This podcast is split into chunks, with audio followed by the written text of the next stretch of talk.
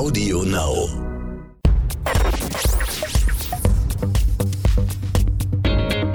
Kreativität und Unternehmertum. Der Bertelsmann Business Podcast mit Isabel Körner. Herzlich willkommen zu einer neuen Folge des Bertelsmann Business Podcast Kreativität und Unternehmertum. Mein Name ist Isabel Körner, ich bin Wirtschaftsjournalistin und moderiere oft für den Nachrichtensender NTV. In dieser Podcast-Reihe spreche ich mit interessanten Persönlichkeiten aus der Bertelsmann-Welt. Es geht um Kreativität, es geht um Unternehmertum und es geht auch um Persönliches. Heute ist Thomas Mackenbrock zu Gast. Er ist CEO von Majorel, dem Customer Experience Unternehmen, das aus dem Zusammenschluss der Customer Relationship Management Geschäfte von Avato CRM Solutions und der marokkanischen Saham Group entstanden ist. Thomas Mackenbrock ist seit vielen Jahren in unterschiedlichen Funktionen für Bertelsmann tätig. Er wird uns erzählen, wie Majorel Beziehungen zu mehr als 600 Millionen Konsumenten und Geschäftskunden auf fünf Kontinenten pflegt. Und er wird uns ebenfalls Einblick in Technologien der Zukunft geben, uns erklären, welche Rolle für sein Geschäft zum Beispiel in Zukunft künstliche Intelligenz spielen wird, die Unterhaltungen simulieren kann. Und außerdem berichtet er uns davon, wie seine Zeit in Brasilien ihn noch heute prägt. Herzlich willkommen, Thomas Mackenbrock. Hallo, Frau Körner. Vielen Dank für die Einladung. Auch Sie haben uns natürlich etwas mitgebracht zu diesem Gespräch, etwas, was äh, Sie vielleicht durch Ihr Berufsleben schon lange begleitet, eine Erinnerung an oder ein Ansporn für Kreativität und Unternehmertum. Was haben Sie dabei? Die Aufgabe war gar nicht so leicht. Als ich aber heute in meinem Büro nachschaute, ist mir folgendes Gefäß aufgefallen. Das ist ein handgeschnitzter Becher aus Senegal. Ich war vor gut drei Jahren, ziemlich genau drei Jahren, zu einer Standorteröffnung in Dakar, das ist die Hauptstadt von Senegal. Und als Gastgeschenk haben die Teilnehmer diesen handgeschnitzten Holzbecher bekommen. Und das ist eigentlich ein schönes Symbol, was mich auch heute noch sozusagen in der Arbeit begleitet, die Bedeutung von Afrika für unsere Geschäfte. Und dann dachte ich, es ist vielleicht ein guter Erinnerung, ein Gegenstand, den ich Ihnen mitbringen kann. Vielleicht können Sie uns ein bisschen mehr über diese Eröffnung des Standorts im Senegal erzählen. Das hört sich so spannend an, es hört sich auch außergewöhnlich an. Es war bestimmt eine interessante Erfahrung. Ja, im Senegal, muss man dazu wissen, beschäftigen wir heute knapp 2000 Mitarbeiter. Ich war vor drei Jahren noch in einer anderen Funktion für Avato tätig, durfte aber als Aufsichtsrat für unsere afrikanischen Geschäfte bei der Öffnung damals dabei sein. Und das war auch meine erste Reise in den Senegal. Und wir haben dort ähm, seit einigen Jahren ein Geschäft auch im Bereich CRM betrieben, recht erfolgreich und hatten die Möglichkeit, das Geschäft zu erweitern. Und da äh, war das sozusagen mein erster Kontaktpunkt äh, mit dem Kollegen im Senegal, mit der Begeisterung, mit der dort das Geschäft geführt wird. Und für mich wirklich ein Symbol, auch welche Chancen auf dem afrikanischen Kontinent für uns als Majorel und damals als Avato noch liegen. Was macht den afrikanischen Kontinent so spannend, wirtschaftlich gesehen? Er ist unheimlich der Zukunft zugewandt. Ich glaube, wie allen Zuhörern bekannt ist, ist das Durchschnittsalter in Afrika signifikant geringer als bei uns in Europa. Es ist eine sehr junge und dynamische Bevölkerung. Und der Blick ist in die Zukunft gerichtet, welche Chancen sich daraus ergeben, aber auch welche Probleme existieren. Wir haben wirklich dort das Glück gehabt, viele wissensbegierige, enthusiastische Mitarbeiter zu finden, die sich für unsere Unternehmen einsetzen und die wirklich jeden Tag mit einer Begeisterung an die Arbeit gehen, dass es einfach Spaß macht, mit ihnen zusammenzuarbeiten. Und was sind die Herausforderungen derzeit noch? Die sind vielgestaltig. Ich glaube, wenn man den afrikanischen Kontinent anschaut, von Infrastruktur, Zugang zur Bildung, Zugang zu einfachen Dingen wie immer noch Wasser, Essen in vielen Teilen des Kontinents ist sicherlich eine Herausforderung. Krieg in einzelnen Teilen. Also sicher ein Kontinent, der schon seit vielen Jahren mit Risiken, aber auch mit Chancen behaftet ist. Und gerade der Senegal, muss ich sagen, wir sind auch tätig beispielsweise in Marokko und Elfenbeinküste, sind für mich Länder, wo man sehr sozusagen zugewandt ist der Zukunft und auch viele Chancen versucht zu realisieren.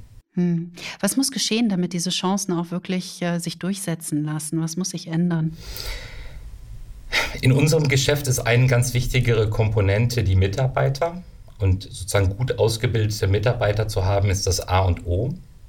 Wenn ich jetzt auf Afrika schaue, ist sozusagen die Herausforderung, wie finden wir Mitarbeiter, die die Bildung haben, die die Sprachkenntnisse haben, bei uns auch tätig zu sein. Und ich glaube, wenn man das auf den Kontinent als Ganzes projiziert, äh, ist die Frage genau die gleiche. Wie schafft man es, den Menschen dort vor Ort Bildungschancen zu ermöglichen. Denn Bildung ist sicherlich ein Schlüssel für eine bessere Zukunft für alle.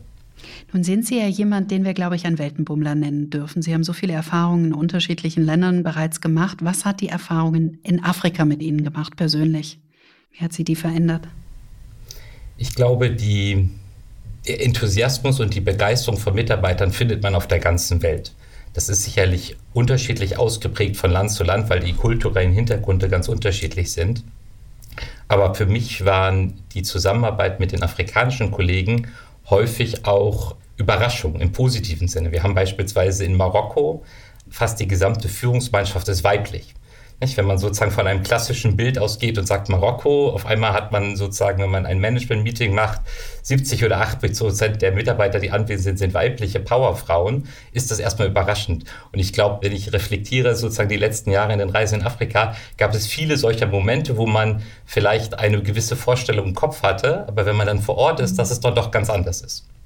Das sind Momente, in denen man über sich selber vielleicht auch überrascht ist, weil man sich immer wieder vornimmt, kein Schubladendenken zu haben oder keine vorgefertigte Meinung und sich dann doch ab und an mal dabei ertappt, dass man doch bestimmte Vorstellungen hat. Wir könnten jetzt noch ganz lange über Afrika sprechen und ihre Erfahrungen dort, aber wir haben so viele Themen, dass ich gerne einen Schritt weitergehen würde. Sprechen wir über Majorel. Mehr als 50.000 Mitarbeiter, 28 Länder, mehr als 35 Sprachen mehr als 500 Kunden. Das ist Majorel, präsent in Europa, dem Nahen Osten, Afrika, darüber haben wir gerade gesprochen ein wenig, Amerika und auch Asien. Also das Unternehmen betreibt unter anderem Callcenter, aber eben nicht nur.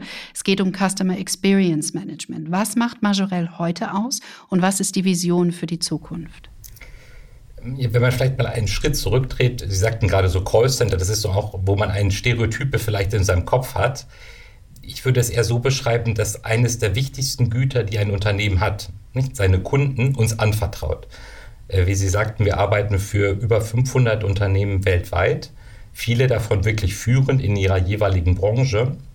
Und wir haben das Privileg, muss ich sagen, die Kundenbeziehung für viele dieser Unternehmen mitgestalten zu dürfen. Und das ist was ganz Wesentliches, wenn man jetzt auch vielleicht dieses Jahr reflektiert. Wie schaffen es Unternehmen, Kundenkontakte aufzubauen, Kundenbeziehungen zu pflegen, ist das ja nicht ganz so leicht. Nicht? In, einer, in einer Welt, wo sie nicht mehr so viele physische Kontakte haben, wo sie vielleicht in ein Geschäft gehen können, ist der digitale oder der Austausch über das Telefon häufig die einzige Schnittstelle, die ein Unternehmen hat, mit seinen Kunden in Kontakt zu treten. Und wir versuchen mit unseren Mitarbeitern, aber auch mit unserer Lösung genau diese Kundenschnittstelle positiv zu gestalten. Wie viel von dem Geschäft ist noch in Deutschland angesiedelt, wirklich lokal? Deutschland ist immer noch ein sehr wichtiger Markt für uns, aber das Geschäft ist wirklich global geworden. Also wir haben mittlerweile über 55.000 Mitarbeiter, wir gehen eher auf die 58.000 Mitarbeiter zu. Davon sind, wir hatten gerade über Afrika gesprochen, 17.000 Menschen mittlerweile in Afrika tätig.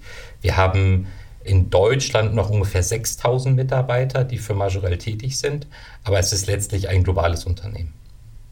Dürfen Sie ein bisschen Einblicke geben, was Sie für welche Kunden eventuell machen, in welche Branchen, dass wir zwei, drei griffige Beispiele haben? Unsere wichtigste Industrie, wir nennen das Global Internet, sind Unternehmen, die globale Unternehmen im Internetbereich, im Digitalbereich tätig sind. Die arbeiten typischerweise auf der ganzen Welt und wir sind auch für diese Unternehmen typischerweise in vielen Ländern tätig. Nicht? Das reichen von E-Commerce-Geschäften, von sozialen Netzwerken-Geschäften und von klassischen Hightech-Unternehmen drin. Das ist ein ganz oder unser wichtigster Sektor. Ein zweites wichtiges Feld für uns ist das ganze Thema Banken und Versicherung. Das ist etwas, was wir insbesondere in Europa für die tätig sein dürfen. Und auch dort ist es die gesamte Bandbreite von Kundenmanagement an der Kundenschnittstelle, aber auch im Bereich Backoffice, nicht, wenn es darum geht, Versicherungsmanagement und Dienstleistung, Claimsmanagement zu betreiben. Ganz kurz würde ich noch auf einen Punkt gerne kommen, nämlich die Corona-Pandemie und die Frage, wie denn die Anforderungen an Kundenservice sich verändert haben und wie sehr sich diese auch nachhaltig verändern werden. Da gibt es aus unserer Sicht, wenn ich sozusagen zurückschaue, die letzten zehn Monate, zwei ganz wichtige Aspekte. Das eine ist, als im März sozusagen die Pandemie sich in, weltweit ausbreitete, war für uns die Sicherheit der Mitarbeiter ein ganz wichtiger Faktor. Wie können wir das gewährleisten? Wir haben, ich hatte es gerade gesagt, 120 Standorte weltweit, wo häufig 300, 400 Kollegen zusammensitzen. Und das Zweite ist, wie schaffen wir es, das Kundenmanagement für unsere Kunden weiter fortzusetzen? Und die Lösung für diese beiden Herausforderungen war wirklich das Thema Work from Home für uns. Also was vielleicht vor der Pandemie gar nicht vorstellbar war, eine Virtualisierung der Service Center. Nicht? Wie können Sie es schaffen, etwas, wo Sie in der klassischen Welt in einem Service Center arbeiten, das zu virtualisieren und zu Hause zu ermöglichen? ist uns in erstaunlichem Maße äh, wirklich sehr, sehr schnell gelungen. Und wir haben innerhalb kürzester Zeit Zehntausende von Mitarbeitern, wir nennen das Work from Home enabled, sprich äh, die Möglichkeit gegeben, dass die ihrer Arbeit zu Hause nachkommen können. Und das war wirklich unvorstellbar. Also in dem Maße, Sie müssen sich vorstellen, man arbeitet normalerweise in Teams, hat bestimmte äh, auch äh, IT-Voraussetzungen, die erfüllt sein müssen, dass es innerhalb kürzester Zeit gelungen ist, das zu Hause zu ermöglichen und jetzt auch im Laufe der letzten Monate zu gewährleisten. Es schwankt immer so ein bisschen Land für Land, dieses Work-from-Home-Thema weiter produktiv zu gewährleisten. Und das war, glaube ich, für die Mitarbeiter gut und für unsere Kunden sehr gut. Mhm. Nun ist Majorel ja aus dem Zusammenschluss einer Bertelsmann-Tochter und der marokkanischen Saham-Gruppe entstanden. Was waren die Überlegungen damals hinter dieser Partnerschaft und was ist eigentlich nötig, um so zwei Unternehmen auch mit der Geschichte, die sie haben, jeweils zusammenzubringen? Die Idee war eigentlich eine ganz einfache. Ähm, Bertelsmann war bereits seit 2004 Partner der marokkanischen Saham-Gruppe in Afrika. Also es bestand seit schon gut 15 Jahren ein Joint Venture zwischen Bertelsmann und Saham in Afrika. Und als man sich überlegt hat, wie können wir uns stärker für die Zukunft ausstellen, ist eigentlich eines unserer erfolgreichsten Geschäfte, nämlich das Geschäft in Afrika, auf die globale Ebene hochgezogen wurde, wenn Sie so wollen. Also sprich, Saham hat seine anderen Geschäfte, die im Bereich CRM äh, Saham allein nicht besessen hat, in Ägypten, Saudi-Arabien und Katar. Und Bertelsmann hat äh, seine Avato CRM-Geschäfte, insbesondere Europa, Asien und äh, Nordamerika, in diese Partnerschaft eingebracht, sodass wir heute quasi auf globaler Ebene die Partnerschaft vorführen, die bereits seit 2004 in Afrika bestand. Warum sind Kooperationen, Kollaborationen, Partnerschaften überhaupt so wichtig in dieser Zeit? Zwei Aspekte. Ich glaube, das eine ist, Sie müssen die richtigen Partner auswählen, sprich Partner, die vielleicht die gleichen Vorstellungen haben von dem Geschäft, die gleichen Werte, die man selber vertritt. Und das hat wirklich mit der Saham-Gruppe sehr gut geklappt. Ähm, aufgrund der langjährigen Zusammenarbeit kannte man sich und man vertraute sich auch. Und das Zweite ist auch, dass man es schafft, komplementäre Fähigkeiten und ergänzende Geschäfte zu einem größeren Ganzen zusammenzuführen. Und ich glaube, das Know-how der Saham-Gruppe in Afrika, das Know-how im Mittleren Osten waren wirklich ganz große positive Aspekte, die uns auch heute ganz aktuell äh, helfen. Hm. Und was sind die Werte, die für beide Partner so wichtig sind, die Sie gerade auch schon angesprochen haben? Und was sind die Werte, die auch Unternehmertum und Kreativität in diesem Zusammenhang fördern?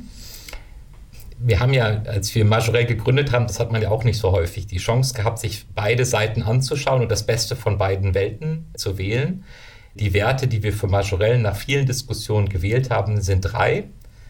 Kreativität, das passt sozusagen ja wunderbar auch zu dem Podcast hier. Respekt und Exzellenz.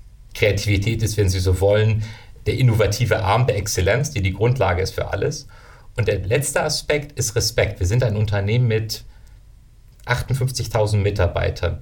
Wir sind mittlerweile, haben gerade einen neuen Standort in Kenia eröffnet, 29 Ländern weltweit mit ganz unterschiedlichen Kulturen, mit ganz unterschiedlichen Hintergründen. Und das funktioniert nur, wenn man respektvoll miteinander umgeht, wenn man respektvoll die Meinung des anderen anerkennt, zuhört. Und das ist sozusagen dieses zwischenmenschliche Miteinander, was ganz, was ganz elementar ist. Hm. Wird Technologie irgendwann in der Lage sein, diesen Job alleine machen zu können? Das glaube ich nicht. Und bis wir sozusagen bei einer General Artificial Intelligence sind, also sozusagen einem Streitpunkt, wo das allgemein möglich ist, das sehe ich nicht in den nächsten Jahren. Hm, aber wie verändert sich generell derzeit das Verhältnis zwischen Technologie und menschlichen Fähigkeiten auch in Ihrem Geschäft? Welchen Umbruch sehen wir da? Ich glaube, das ist kein Umbruch über Nacht. Es ist ja das generelle Phänomen, dass neue technologische Entwicklungen am Anfang ein bisschen überschätzt werden und auf lange Sicht unterschätzt werden. Also ich, ich kann mich entsinnen, vor drei, vier Jahren war überall in der Presse zu lesen, die Roboter übernehmen und wir werden dann nur noch von Voicebots und Google Assist äh, sozusagen gesteuert. Und dann war der Hype groß, dann hat es sich etwas abgeflacht. Ich glaube, das ist eine ganz kontinuierliche Entwicklung und man wird über Zeit, so wie es die letzten Jahrhunderte eigentlich auch war, sehen, dass bestimmte manuelle Tätigkeiten, Anfragen und Sprache ist schon ehrlicherweise eine ganz besondere schwierige Schwierigkeit, die ein Computer erlernen kann, die nach und nach durch einen Computer ersetzt werden was aber den Raum und den Möglichkeiten für menschliche Interaktion und wo sie auch Mitarbeiter benötigen, weiter ermöglicht, dass die höherwertig und qualitativ noch besser werden als sozusagen mehr Routinetätigkeiten, die vom Computer ausgeführt werden können. Das heißt, was genau wird der Mensch in Zukunft noch in Ihrem Service Center machen? Wir haben eingangs darüber gesprochen, dass es darum geht, begeisternde Kundenerlebnisse zu machen. Wenn Sie äh, nachfragen, wie hoch die Rechnung im letzten Monat war. Das können Sie heute schon wahrscheinlich über ein Self-Service-Portal selber besser fragen oder in Ihrer App nachschauen. Und das war vielleicht eine Anfrage, die Sie vor einigen Jahren noch direkt einen Mitarbeiter gestellt haben. Wenn Sie die gleiche Zeit nun haben, mit dem Mitarbeiter darüber zu sprechen, welche alternative Möglichkeit gibt es für Sie, ein alternatives Produkt zu kaufen? Welche Möglichkeiten gibt es, Up- und Cross-Selling zu machen für Unternehmen? Da gibt es eine ganz große Bandbreite von Themen, die wirklich mehr auf die Interaktion, Sie müssen sich vorstellen, Sie gehen vielleicht bei bestimmten Themen gar nicht mehr in ein Geschäft, sondern Ihre eigene Interaktion ist dann nur noch über den Computer, über die App oder über das Telefon. Und das ist, glaube ich, ein unendlich großes Feld. Es gibt so viele technologische Entwicklungen, die im Moment äh, rauf und runter diskutiert werden. Analytics, künstliche Intelligenz, Automatisierung. Wie weit und wofür werden diese heute bereits bei Ihnen schon eingesetzt und was ist die Vision für die Zukunft? Ich glaube, man muss unterscheiden zwischen zwei grundsätzlichen Arten. Es gibt Technologie, die wird eingesetzt, um einen Mitarbeiter, um einen Kollegen zu augmentieren, sagen wir das, besser zu machen, ihm die Arbeit zu erleichtern. Wenn Sie heute ein Computerprogramm haben, unterstützt es Ihnen, weil es bestimmte Informationen leichter darlegt. Und so werden auch viele Tools den Mitarbeiter, gerade wenn Sie über das Thema Analytics nachdenken, ihm helfen, besser zu sein, bessere Vorschläge für ein Kundengespräch zu ermöglichen. Und da gibt es ein ganzes Universum. Das andere ist, wenn Sie darüber sprechen, dass Technologie an die Stelle eines Mitarbeiters tritt. Da reden wir nicht mehr darüber, dass er einen eine menschliche Kraft augmentiert, sondern dass er ihn komplett entsetzt. Das ist ein gutes Beispiel wären Chatbots oder Voicebots. Das heißt, sie rufen an und sie sprechen gar nicht mehr mit einem Mitarbeiter, sondern mit einem Computer. Und da sind die Grenzen fließend. Ich glaube, dass äh, heute auch durch Voicebots oder Chatbots nicht vollständige Kundenkonversationen geführt werden können. Und sie haben dann immer diesen Abbruchpunkt, wo dann ein Mitarbeiter übernimmt. Aber diese Grenzen werden immer weiter ausgetestet werden, um zu schauen, wie können wir Mitarbeiter besser augmentieren durch technische Tools. Und auf der anderen Seite, wo gibt es Möglichkeiten, eine Kommunikation anders zu gestalten, dass nur digitale Tools zum Einsatz kommen. Stellen Sie sich vor, Sie sind im Kontakt mit einem Unternehmen, wollen vielleicht eine Reise buchen und wollen nicht irgendwo anrufen, sondern schreiben eine WhatsApp dann mag vielleicht auf der anderen Seite des Gesprächskanals ein Computer stehen, der Ihnen Ihre ersten 50 Fragen beantwortet und wenn er nicht sehr weiter weiß, an einen Mitarbeiter die Konversation weitergibt, der dann die letzten Sachen beantwortet, weil Sie vielleicht alles über Messaging lösen wollen und nicht über ein Telefonat.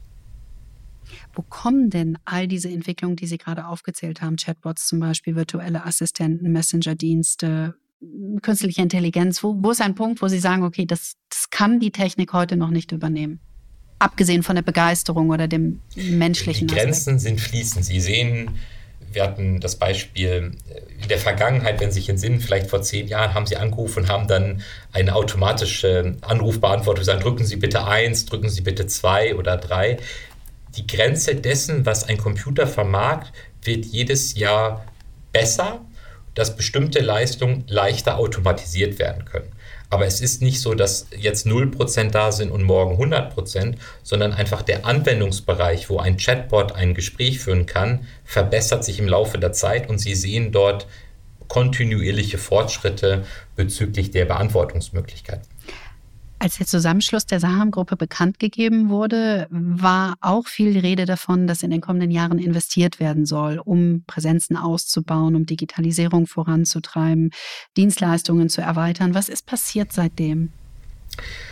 Für uns ein ganz großer Fokus, ich hatte es vorhin gesagt, in einem unserer Sektoren ist das Bereich Banken und Versicherung. und globale Internetkunden. Und in beiden Bereichen sehen wir attraktive Wachstumschancen und haben dort auch investiert.